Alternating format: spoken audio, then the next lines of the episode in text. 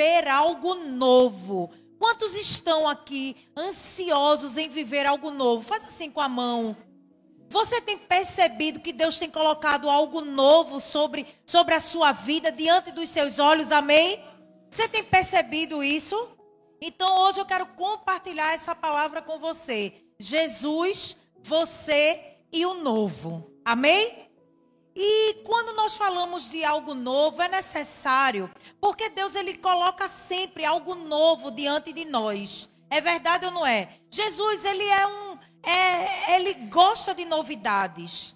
Deus é um Deus de novidades. Deus não é um Deus estático. Não é um Deus que vive de passado, de que nada. Deus, ele sempre está apontando para o futuro. Ele sempre vê além. Ele sempre nos dá mais do que merecemos ou de que pedimos. Efésios 3,20 vai dizer assim: aquele que é capaz de fazer infinitamente mais do que tudo que pedimos ou pensamos, de acordo com o seu poder que atua em nós. Deus sempre vai nos dar além. Deus sempre vai nos dar mais do que pedimos, mais do que pensamos, mas que nós possamos desfrutar disso, é necessário termos atitudes de sabedoria. Porque você já esteve com algo novo nas suas mãos e você não sabia o que fazer com aquilo?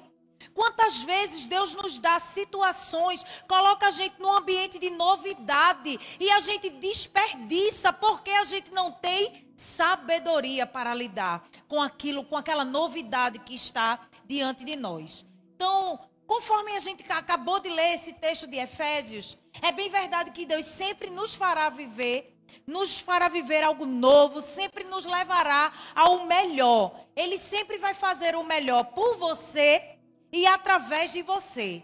Ele sempre vai nos levar a viver muito mais do que possamos pedir ou que imaginamos. Todos nós desejamos viver algo novo em nossas vidas. Mas para isso acontecer, precisamos ter atitudes sábias. E isso é fé, meu irmão. Isso é fé. E a nossa esperança deve ser alimentada diariamente por atitudes sábias, dificilmente viveremos algo novo agindo sem sabedoria. Nós estamos nesse mês, toda a igreja, no desafio de ler o livro de Provérbios, que é o livro da sabedoria. Meu Deus, quantos ensinamentos, minha gente. Quantos ensinamentos, quanta palavra de sabedoria. Como, mesmo conhecendo a palavra, nós nos comportamos como tolos. É verdade ou não é? Está ali na palavra. E a gente se deixa cair, se de, perece. Por quê? Porque falta conhecimento. Mas nós estamos em busca dele, amém? E você não vai perecer por falta de sabedoria. Porque a Bíblia diz em Tiago: se você tem falta de sabedoria, você só precisa pedir que ele dá. Se você não se acha sábio, peça ao Senhor que ele lhe dá. Amém? A Bíblia, que é a palavra de Deus e alicerce seguro para as nossas decisões, nos encoraja a viver sob a perspectiva do melhor de Deus. Você não pode se contentar com qualquer coisa, até porque Deus ele não entrega qualquer coisa. Quem faz, quem dá jeitinho, quem, quem gosta de dar as coisas assim, na doida é Satanás, porque Deus ele dá tudo perfeito, Deus sempre dá o melhor. Então a gente não pode se contentar viver na mesmice, no conformismo, não. Deus sempre tem o melhor e essa deve ser a nossa expectativa de experimentar sempre o melhor que Deus tem para mim e para você. Amém. Olhe, dê glória a Deus, dê aleluia. Bata a palma, fique de pé, se expresse. Você é livre na casa do seu pai. Amém? Então eu quero conversar com vocês algumas verdades, porque às vezes a gente deixa de viver as coisas de Deus, porque a gente se esquece daquilo que Deus diz ao nosso respeito. Você sabia que você é extremamente importante para Deus? Deus tem falado tanto ao meu coração, porque às vezes a gente se comporta como se a gente fosse uma mera obra do acaso. Você se comporta às vezes como se você viesse para a terra como um vaso só para ornar a terra. Só para a terra ficar mais engraçadinha. Só para a terra ficar mais bonita, porque você se acha muito bonito e acha que Deus lhe trouxe na terra só para embelezar a terra. Não é sobre isso, é sobre algo muito maior que Deus tem para você. Deus tem plano, Deus tem projetos, Deus tem sonhos, propósitos, promessas, seja lá como é que você queira dizer, mas Deus tem algo que ele reservou para que você faça. Aí você diz assim: "Mas pastor, e se eu não quiser fazer? Deus vai levantar outro, mas ele queria que você fizesse." A obra dele não vai parar porque você acha assim, a última Coca-Cola do deserto e não quer fazer. Não, Deus vai levantar outra pessoa para fazer no seu lugar, mas o desejo de Deus era que você fizesse. Ele criou você com esse propósito. Então você não pode esquecer, tem verdades acerca da sua vida que faz parte dos planos e das promessas de Deus. Sabe qual é a primeira verdade? É você entender que Jesus veio ao mundo por causa de você. Digo, uau! Não, minha gente, peraí. Eu vou dizer de novo. Jesus veio ao mundo por causa de você. Diga aí, uau! Você não fica se sentindo, não, porque eu fico. Saber que Jesus veio ao mundo por minha causa e não sou eu que estou dizendo. A palavra diz em João 3,17: diz assim: Pois Deus enviou o seu Filho ao mundo, não para condenar o mundo, mas para que este fosse salvo por meio dele. Jesus veio ao mundo por causa de você. Deus enviou Jesus ao mundo para nos salvar. Isso já é o bastante e o suficiente para a gente dedicar nossa vida a Ele. Isso já bastava, mas não foi só por causa disso, não. Sabe o que é que Jesus fez mais? Jesus trouxe vida plena para você. Diga glória a Deus. João 10, 10, você conhece demais, diz que ele veio para que a gente tenha vida e tenha vida plena, vida abundante. Jesus não veio para lhe dar vida pela metade ou incompleta. Jesus veio para lhe trazer abundância. Você não pode viver uma vida pelo menos não, você tem que viver uma vida abundante. Foi para isso que Jesus veio. Aí você se, fica se conformando com meia boca, com ah, vou empurrando com a barriga. Não, querido. Deus tem uma vida abundante, foi para isso que Jesus foi enviado, para lhe dar vida em abundância, mas não para por aí. Além de tudo isso, Jesus intercede por você. Diga amém.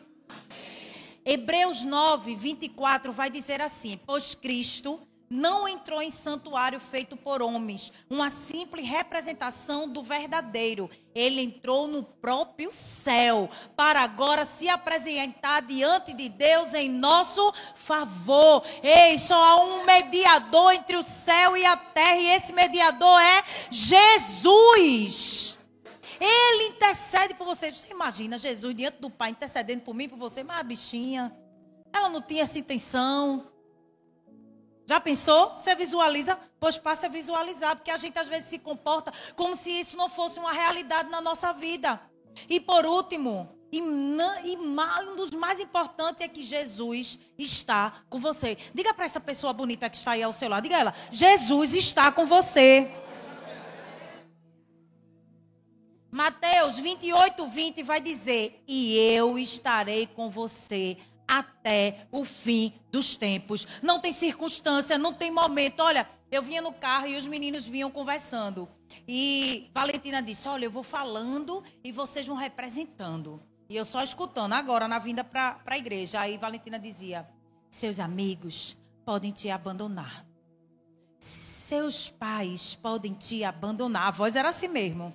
Não sei quem pode te abandonar, mas Jesus jamais te deixará. Eu de menino.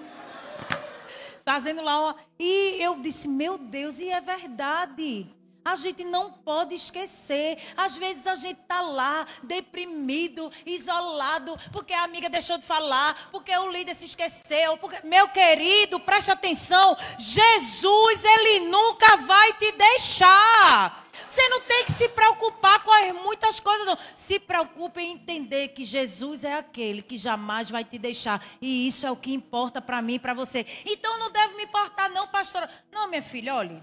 Se quer lhe deixar, Deus vai botar outra pessoa melhor. Sabe o que eu tenho aprendido nesse tempo? Eu tenho aprendido porque tem gente que Deus quer tirar da vida da gente e a gente não quer deixar Deus tirar. Aí Deus usa os meios dele para tirar. Tem gente que a gente não quer tirar, não tem coragem de tirar, e vem Deus e tira. Aí você ainda está se lamentando. Deixa Deus. Você não disse que você é de Deus? Você não disse que sua vida é guiada por Ele, que não vivo mais eu, mas Cristo vive em mim. Então deixa Deus, Deus governar, deixa Jesus fazer da maneira dele, da forma dele. Você tem que estar tá chorando é pela presença de Jesus, não é pela falta de algumas pessoas, não. Falou com você? Preste atenção. A presença de Jesus é uma promessa declarada por Ele mesmo a todos nós. E nós vamos aprender um pouco com Ele mesmo. Eu quero trazer para você realidades que Jesus viveu e que eu e você podemos viver e nós podemos vencer porque Ele venceu. Ele é o nosso maior modelo. Nós vamos aprender com a vitória de Jesus sobre Satanás no deserto. Princípios para escolhas e atitudes sábias para viver o novo. Quem aqui está disposto a viver o novo? Mas você precisa ter atitudes sábias para lidar com o novo que Deus está colocando. Amém? Deus está colocando algo novo diante de nós e é preciso que a gente saiba é, lidar com esse novo com atitudes sábias. E a primeira atitude que eu quero compartilhar com você é: viva sob a direção do Espírito de Deus. Mas antes, vamos ler o texto, né? Eu estou bem adiantada, mas vamos ler o texto? Mateus 4, que eu já fui para o ponto sem ler o texto. Vamos ler o texto. Mateus 4, a partir do versículo 1. Abra aí a sua Bíblia.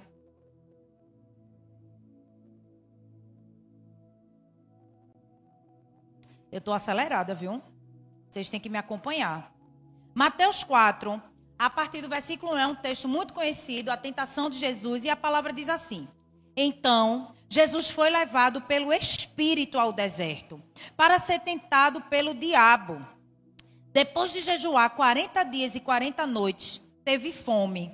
O tentador aproximou-se dele e disse: Se és o filho de Deus, manda que estas pedras se transformem em pães.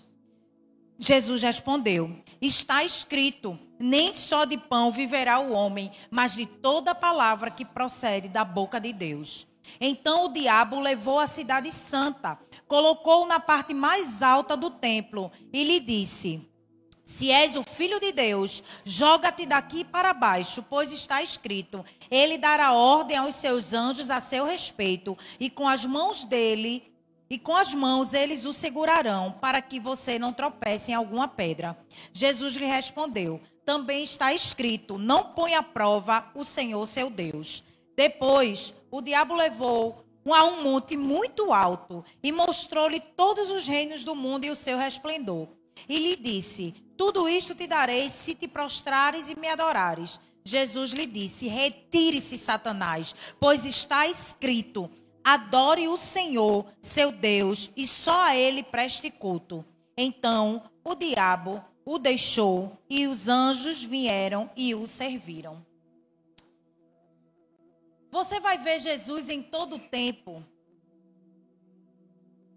mostrando a Satanás a palavra, as atitudes de sabedoria de Jesus nada mais era do que mostrar para Satanás o quanto ele, tinha, quanto ele tinha intimidade com o Pai, o quanto ele conhecia e tinha convicção de quem o Pai era na sua vida. E hoje eu quero que você também tenha essa convicção. Eu quero que você aprenda com as atitudes de Jesus a ter sabedoria para lidar com o novo que está diante de você. E a primeira atitude é viva sobre a direção do Espírito de Deus. O versículo 1 diz: Então Jesus foi levado pelo Espírito ao deserto para ser tentado pelo diabo. O Espírito levou Jesus ao deserto. Foi o Espírito de Deus que levou Jesus até o deserto o lugar do teste e da vitória. Ei, tem deserto que você entra, mas tem deserto que é Jesus quem vai te levar. E você precisa estar atento. Entenda que, independente do lugar onde Deus te levar, este será o melhor caminho, o melhor local para se estar. O melhor lugar será sempre o lugar onde Deus te levar. Tem pessoas querendo te levar para lugares onde Deus não vai estar. Você precisa prestar atenção e se ligar no céu. Você precisa viver sobre a direção do Espírito. Tenha discernimento para discernir o que é da carne e o que é do espírito. Permita que Deus lhe conduza ao deserto da avaliação das intenções do seu coração. Toda vez que Deus nos levar ao deserto é para avaliar as intenções do nosso coração.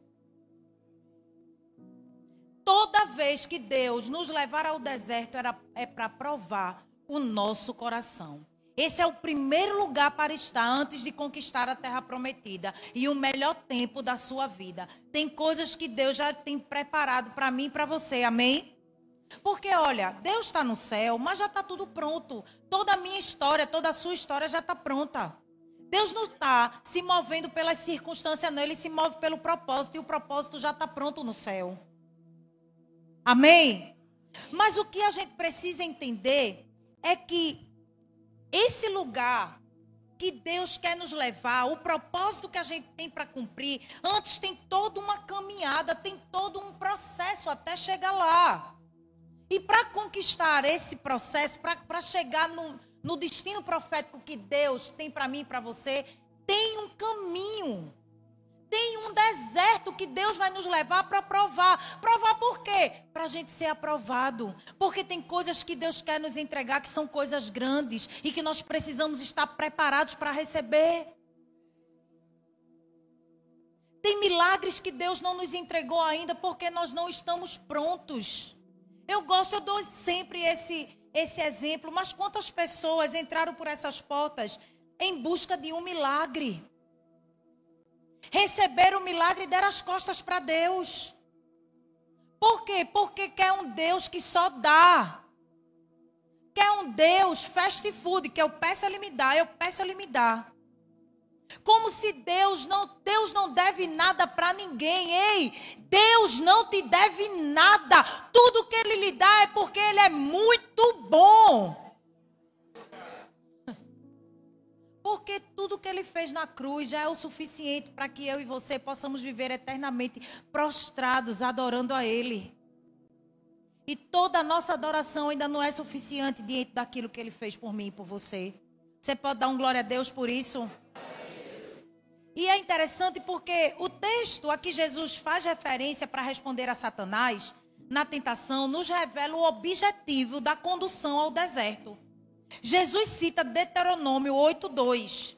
A libertação do Egito e o tempo de caminhada, a condução do povo para a terra prometida por 40 anos. Deuteronômio 8:2 vai dizer assim: Lembrem-se de como o Senhor, o seu Deus, os conduziu por todo o caminho no deserto, durante esses 40 anos, para humilhá-los e pô-los à prova, a fim de conhecer suas intenções, se iriam obedecer aos seus mandamentos ou não. Preste atenção que Deus nos conduz e nos põe à prova para revelar nossas intenções, para revelar o nosso caráter e para revelar a nossa obediência. Como está a intenção do seu coração? Como vai o seu caráter e como está a sua obediência? Essas são áreas em que sempre Satanás ele vai nos tentar e que ao mesmo tempo pode te trazer as maiores conquistas. Satanás ele tem, sempre vai querer mexer com a intenção do nosso coração. Satanás sempre vai querer denegrir o nosso caráter diante das pessoas por causa da presença de Deus na minha e na sua vida. E Satanás sempre vai querer nos levar à desobediência.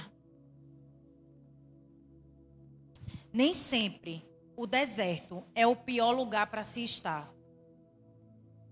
Porque tem gente que fica, ai, o deserto. Se foi Jesus que te mandou para o deserto, o deserto é um tempo de aprendizado com Ele. É um tempo de ser moldado por Ele. Se foi Ele, porque tem deserto que é o povo que entra. Tem gente que monta tenda no deserto. O deserto não é lugar de montar tenda. O deserto é um lugar de passagem, de aprendizagem. Amém? Ir para o deserto, conduzido pelo Espírito de Deus, será o caminho das maiores vitórias contra o diabo e os seus demônios. Você pode dar um glória a Deus por isso? Então, viva sob a direção do Espírito. A segunda atitude para viver o novo, você precisa investir em hábitos espirituais. olha que chave. Invista em hábitos espirituais. O versículo 2 vai dizer assim: que depois de jejuar 40 dias e 40 noites, Jesus teve fome. Entenda que a vitória de Cristo sobre Satanás foi precedida por jejum e por oração. Ei, tem batalhas que a gente não venceu porque a gente não está ligado no céu, porque a gente não está investindo em hábitos espirituais. Invista na sua vida espiritual. Como é que eu invisto, pastor, em minha vida espiritual? Jejum, oração, leitura da palavra, está conectada com o Senhor em todo o tempo. Ah, não tenho tempo, não tem porque não quer. Não tem porque não quer, porque quem procura, acha. Quem procura acha. Olha, sabe qual é a hora? Eu vou, eu vou preocupado, mas eu vou direitinha. Mas eu vou aqui, ó, indo trabalhar. Eu boto louvor, ligo lá na Canaã. Vou lá escutando. De manhã é só os antigos. Só. E eu vou ali orando. Eu tenho que ter cuidado, porque uma vez eu bati quando eu estava adorando. Aí eu vou com cuidado, Senhor Jesus, eu estou aqui, eu estou aqui. Eu tenho que estar tá me lembrando, porque dá vontade de fechar o olho e adorar. Não pode dirigindo, né? Mas preste atenção, a gente acha. A gente acha tempo. Mas, pastor, eu estou envolvida, envolvida nos afazeres e, e intimidade com o Senhor, buscando o Senhor. Está lavando o prato, mas está aqui, orando ao Senhor. Está lavando uma roupa, mas está aqui, ó, a, trabalhando com Ele. Chama Jesus para junto de você. Eu já vi gente que pega, faz uma chamada de vídeo com a amiga. Tá cozinhando, bota aqui o celular, ó, e fica. Tererê, tererê, não sei o que, menina. Vai, menina, não sei o que. Peraí. Eita, vou aqui agora. Aí leva. Né? Eu sei. E por que você não faz isso com Jesus se ele está disponível o tempo todo? Jesus, vem cá, bora cá, ó, estou aqui arrumando. Mas Jesus, eu estou passando por isso, não sei o que o senhor está vendo, né? Sim, mas eu quero lhe dizer, deixa eu lhe dizer mal. Conversa com Jesus, chama ele para a tua intimidade. É isso que Jesus quer ter com você: relacionamento. Intimidade com ele. Está vendo que na simplicidade a gente consegue? Consegue, mas você quer é um momento, não, é, tem que ter a palavra, que nada, Jesus, ele quer intimidade, ele quer ter proximidade com você, ele quer com você, conversar com você do jeito que você é. Amém? Priorize o que é prioridade para Deus. O que é prioridade para Deus? É a sua vida, é o zelo por você. Então priorize o que é prioridade para Ele. Experimente jejuar e orar por mais tempo. Experimente se comprometer mais com os hábitos espirituais. Minha gente, é tão bom. É tão bom. A gente esses dias fez um jejum de 10 horas. E eu tenho um problema, porque eu me acostumo. Eu me acostumo. No primeiro dia a pessoa sofre. No segundo dia já é mais. No terceiro dia, eu já não quero mais comer. Eu tenho essa facilidade. Eu me acostumo. Quando a gente fez o jejum no começo do ano, é, ano passado a gente fez jejum, esse ano a gente fez também, não foi? De refrigerante, não teve de refrigerante, de pão. Minha gente, era uma coisa assim, e eu dizia, Senhor, tira esse Deus da minha vida, que é o pão. Porque eu troco qualquer comida para comer pão, minha gente. Eu gosto de pão com nada. Pão com nada, eu gosto. Eu gosto de pão, eu pego às vezes pão, boto ketchup, maionese dentro e como. Você não come, não gosta não? É gostoso demais, menino. Não é, não, é gostoso. Eu gosto de pão com nada, nada. Eu gosto de pão com manteiga. Pão com tudo eu gosto e pão com nada eu também gosto. Mas sabe aquela coisa assim de não viver sem pão? E eu disse, Senhor, eu vou fazer esse jejum e eu quero me libertar do pão. Me libertei do pão. A senhora come ainda? Como, mas não é, não como mais como eu estava comendo. Outra coisa, refrigerante. Tirei refrigerante da minha vida e estou fazendo um, um propósito para minhas ovelhas, tudo tirar também. Dê um glória a Deus. Olha que Deus está vendo. Teve gente que não deu, não. Tira. Pastora, por quê? Porque é saúde, minha gente mudar os nossos hábitos. E isso também é investir no espiritual, sabia? Porque você está cuidando do templo. O seu corpo é templo do Espírito Santo. Você não pre... Olha, se você está investindo na sua aí a gente só se preocupa, não, eu estou aqui lendo a palavra, sim, mas sabe o que é que Deus precisa? Deus pede a mim e para você que a gente cuide do corpo, da alma e do espírito. Tem que haver um equilíbrio. E isso é investir no, no, no seu templo, amém? Teve gente que não gostou, não. Investir no espiritual é decidir viver o sobrenatural. Diga glória a Deus. Porque tem muita gente, irmãos, querendo viver o sobrenatural sem investir no espiritual. Tem muita gente querendo experimentar o sobrenatural, mas não investe no espiritual. Tem muita gente querendo sentir a presença de Deus sem a presença de Deus estar nele. Aí bota a culpa na parede preta, no telão. Naquela igreja eu não sinto mais a presença. É porque a presença não está em você. Porque você é templo e morada do Espírito Santo. A presença mora em você. Ah, engraçado. Na igreja aqui da parede preta não sente a presença. Como foi que Daniel, na cova dos leões, sentiu a presença? Os amigos lá de Daniel, na fornalha de fogo ardente, sentiu a presença. Paulo e Silas, preso, apanharam que só, estava na prisão e estava sentindo o quê? A presença. A presença não é sobre um lugar, é sobre quem mora dentro de você. Por isso que não me venha dizer, eu não sinto mais a presença aqui. Eu digo, eu não vejo Jesus aí em você. Eu estou assim agora. Estou mentindo, irmãos. Aqui é, tem a manifestação, tem da presença do Pai. Tem sim, mas a presença quem carrega é você. A presença não está nessa parede preta, não, meu querido. A presença não está nessa cadeira, não. A presença não está nesse telão de LED. A presença está dentro de você. Você é que é morada e templo do Espírito Santo. Você carrega a presença. Então, aonde você chegar, Jesus chega com você. Aonde você bota seu pé, o Espírito Santo está com você. Aonde você chega, você representa Deus. É sobre isso. Os versículos 3 e 4 vai dizer assim: o tentador aproximou-se dele e disse: Se és o filho de Deus, mande que estas pedras se transformem em pães. Jesus respondeu: Está escrito: nem só de pão viverá o homem, mas de toda palavra que procede da boca de Deus. Sabe o que é que Jesus estava dizendo para o diabo? Ó, oh, diabo, eu fico com o que Deus disse. Tu pode dizer aí um bocado de coisa, tu pode até usar a palavra, mas eu fico com a verdade que Deus disse. Vença a tentação de conquistar somente o básico. Sabe por quê? Porque Jesus estava dizendo: olha, pão é muito natural para mim, eu vivo no sobrenatural. Eu não estou apegado às coisas básicas, não, porque o básico é muito pouco e o básico meu pai já me dá. O básico já foi prometido e conquistado. Saia do natural, viva no sobrenatural. Porque a palavra diz em Mateus 6 Veja como é tudo palavra de Deus. Mateus 6, 25 e 26 vai dizer assim: Portanto, eu lhes digo, não se preocupe com suas próprias vidas, quanto ao que comer ou beber, nem com os seus próprios corpos, quanto ao que vestir. Não é a vida mais importante do que a comida? E o corpo mais importante do que a roupa? Observe as aves do céu, não semeia nem colhe, nem armazena em celeiros, contudo, o Pai Celestial as alimenta. Não tem vocês muito mais valor do que elas? Sabe o que é que Deus está dizendo para mim e para você? Que Deus cuida do, do que você vai comer, do que você vai vestir, do que você vai beber. Sabe por quê? Porque Ele é Deus de provisão e não vai deixar nada faltar para você, não.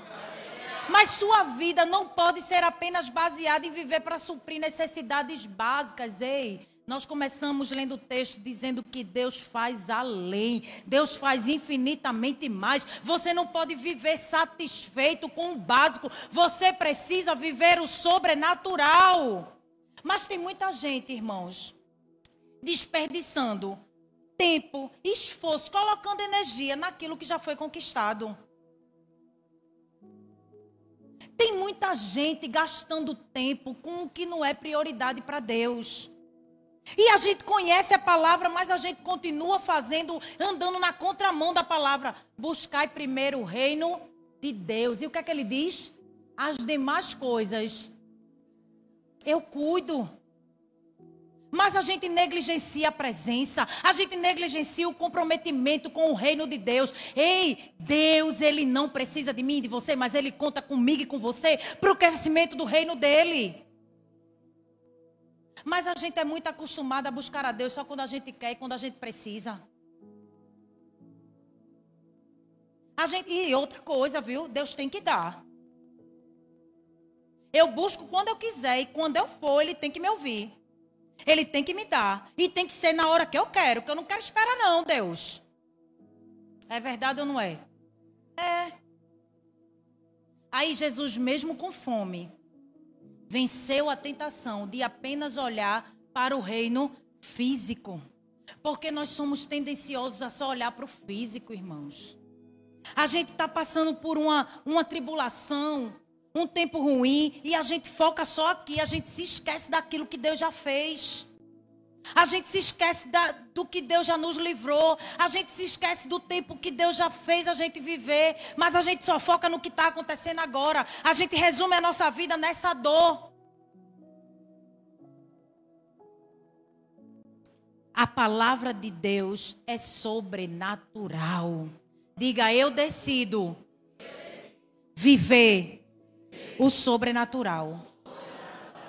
Viva o novo, meu irmão, alimentando-se da palavra, buscando a palavra. Ame a palavra de Deus. Amém? E por último, para viver o novo, escolha crer e nunca duvidar de Deus. Duvidar de Deus, pastor, é isso mesmo, duvidar de Deus. O versículo 7 diz assim: Jesus lhe respondeu: Também está escrito: Não ponha à prova o Senhor, seu Deus. A resposta de Jesus a Satanás é referente a um texto que está lá em Deuteronômio 6,16, que diz assim: Não ponham à prova o Senhor, o seu Deus, como fizeram em Massá. O que foi que aconteceu? Se você for lá para Deuteronômio, você vai ver que o povo provocou a ira de, do Senhor, duvidando do cuidado, da presença e do poder dele. O contexto era de sede. O povo estava com sede. Eles estavam passando por sede e começaram a murmurar e a se rebelar contra Deus. Aí você diz: Meu Deus, que povo ingrato é igual a gente. Porque o que estava acontecendo aqui? Moisés chamou esse lugar de Massá e Meribá. Em Êxodo 17, o versículo 7, traz o relato dessa história. Olha o que é está dizendo lá. E chamou aquele lugar Massá e Meribá, porque ali os israelitas reclamaram e puseram o Senhor à prova, dizendo: O Senhor está entre nós ou não? Veja o que é estava acontecendo. Deus já tinha tirado o povo do Egito. Esse povo já estava comendo comida que caía do céu já estava usufruindo. Era, tinha coluna, coluna de nuvem de manhã para eles não levarem sol, coluna de fogo para proteger, para guiar e para aquecer. O povo estava comendo comidinha que caía do céu, maná. Mas o povo ainda estava reclamando. É diferente de mim e de você? É não. Deus está dando e a gente sempre quer mais. Deus está dando e a gente quer. Porque nós somos ingratos, a gente não aprendeu a agradecer pelo que a gente tem, porque a gente sempre quer mais. A gente sempre quer mais, a gente não se conforma. iPhone 10, iPhone 11, 12, 13, 14, 50. Às vezes não dá nem seis meses de um celular para o outro. Como se isso fosse satisfazer. Mas o povo lá era do mesmo jeito. O povo estava recebendo o milagre do Senhor a cada manhã. Imagina, minha gente. De, minha gente. Aquele, esse povo que está murmurando. Sabe quem é o povo? Que Deus abriu o mar. Que povo ingrato, não é verdade? Mas é tão parecido comigo e com você. A gente clama, a gente chora. Ai, Deus, Deus, Deus dá. Não dá uma semana, a gente já quer outra coisa a gente já começa a clamar ao Pai por outra coisa. E quando Deus não dá, na hora que a gente dá, a primeira coisa que a gente faz é: Deus não está vendo? Onde é que está Deus? Eu tão boa? Eu tão servo, eu sirvo que só? Deus não está vendo, não? Deus está vendo. Inclusive a sua murmuração. Deus também está anotando lá no céu, na agenda dele. Massá significa tentação, no sentido de tentar a Deus. Meribá, rebelião, atitude do povo contra Deus no deserto. Jesus, no mesmo lugar, no deserto, venceu a tentação, decidindo não provocar o Senhor. Vai ter momentos na sua vida que você vai ser testado. Eu tive já esse momento na minha vida. Onde eu tive a possibilidade de questionar a Deus. Porque tem momentos na nossa vida que a gente pensa que é melhor do que outras pessoas. É verdade ou não é? É. Mas Deus, eu tão. Como é que pode? Fulana. Fulana não tem a entrega que eu tenho. E Fulana está sendo abençoada e eu não. Deus, ele nos ama como se fôssemos únicos. Tem coisas que o seu irmão vai viver que você nunca vai viver e você precisa estar agradecido por isso. Deus não vai dar nada a você que você que não esteja planejado por ele para ele te entregar. Mas o que é que eu e você precisamos? Precisamos agradecer e não murmurar. A gente dá muito mais lugar à murmuração do que à gratidão. E isso tem impedido avanços na nossa vida. A gente está igual o povo no deserto, só arrodeando, só arrodeando, só arrodeando. Sabe por quê? Por causa da nossa murmuração só murmurando. Suas reações no deserto revelam seu caráter e definem o seu destino. Qual está sendo a sua reação diante do deserto que Jesus te colocou? Nas possíveis dificuldades que surgirem nesse novo tempo, decida não duvidar, murmurar ou provocar a ira do Senhor. Agradeça. Aprenda a adorar em meio à tribulação. Aprenda a adorar no dia da dor. E quando você não conseguir fazer isso, você tem o Espírito Santo que intercede por você. Diga para ele assim: Eu não consigo adorar hoje, eu não consigo. Mas o Espírito Santo pode fazer por mim. Creia. Aumente sua fé. Espere com confiança. Decida adorar somente a Deus. Mas é nesse momento, é nesse contexto que a gente começa a se voltar para outros deuses, coloca outras coisas no lugar de Deus. É nessa hora que vai aparecer propostas para você. É nessa hora que se levanta alguém enviada por Satanás para tentar tirar você do caminho, tirar você do destino profético que Deus planejou para você. Já viu que quando você está num momento, vem uma pessoa com uma ideia. Cuidado. Porque Satanás, quando ele não vem, ele manda os, os secretários dele. Cuidado. É nessa hora que você vai provar para Deus. A quem você decide adorar, mesmo em meio à dor. Eu tenho algo comigo que, se você consegue adorar no dia da sua maior dor, você consegue adorar em todos os dias da sua vida. Se você no dia do maior dificuldade, no dia da maior, daquela prova, você consegue adorar, você vai adorar o Senhor em todo tempo e em qualquer circunstância. Muitos ídolos se levantarão para atrair sua atenção e tirar Deus do lugar onde somente Ele pode estar, no centro e em primeiro lugar na sua vida. Não permita que isso aconteça. Não busque a Deus apenas nos dias difíceis. A gente é acostumado, já viu que no, no dia, os dias de dor nos aproxima mais de Deus, é verdade. Mas é nesses dias que a gente precisa aprender que a gente precisa dele em todo o tempo, não é só no dia da dor. Não é só no dia da necessidade. Você tem que abrir os seus olhos e dar graças a Ele por você ter acordado. Você tem que estar aqui, tem que estar agradecido, porque tem um monte de gente nos hospitais sofrendo, morrendo, e você está aqui podendo agradecer a Ele. Mas a gente não valoriza essas pequenas coisas. Quer ver a gente valorizar? Quando, de, quando o médico dá um diagnóstico.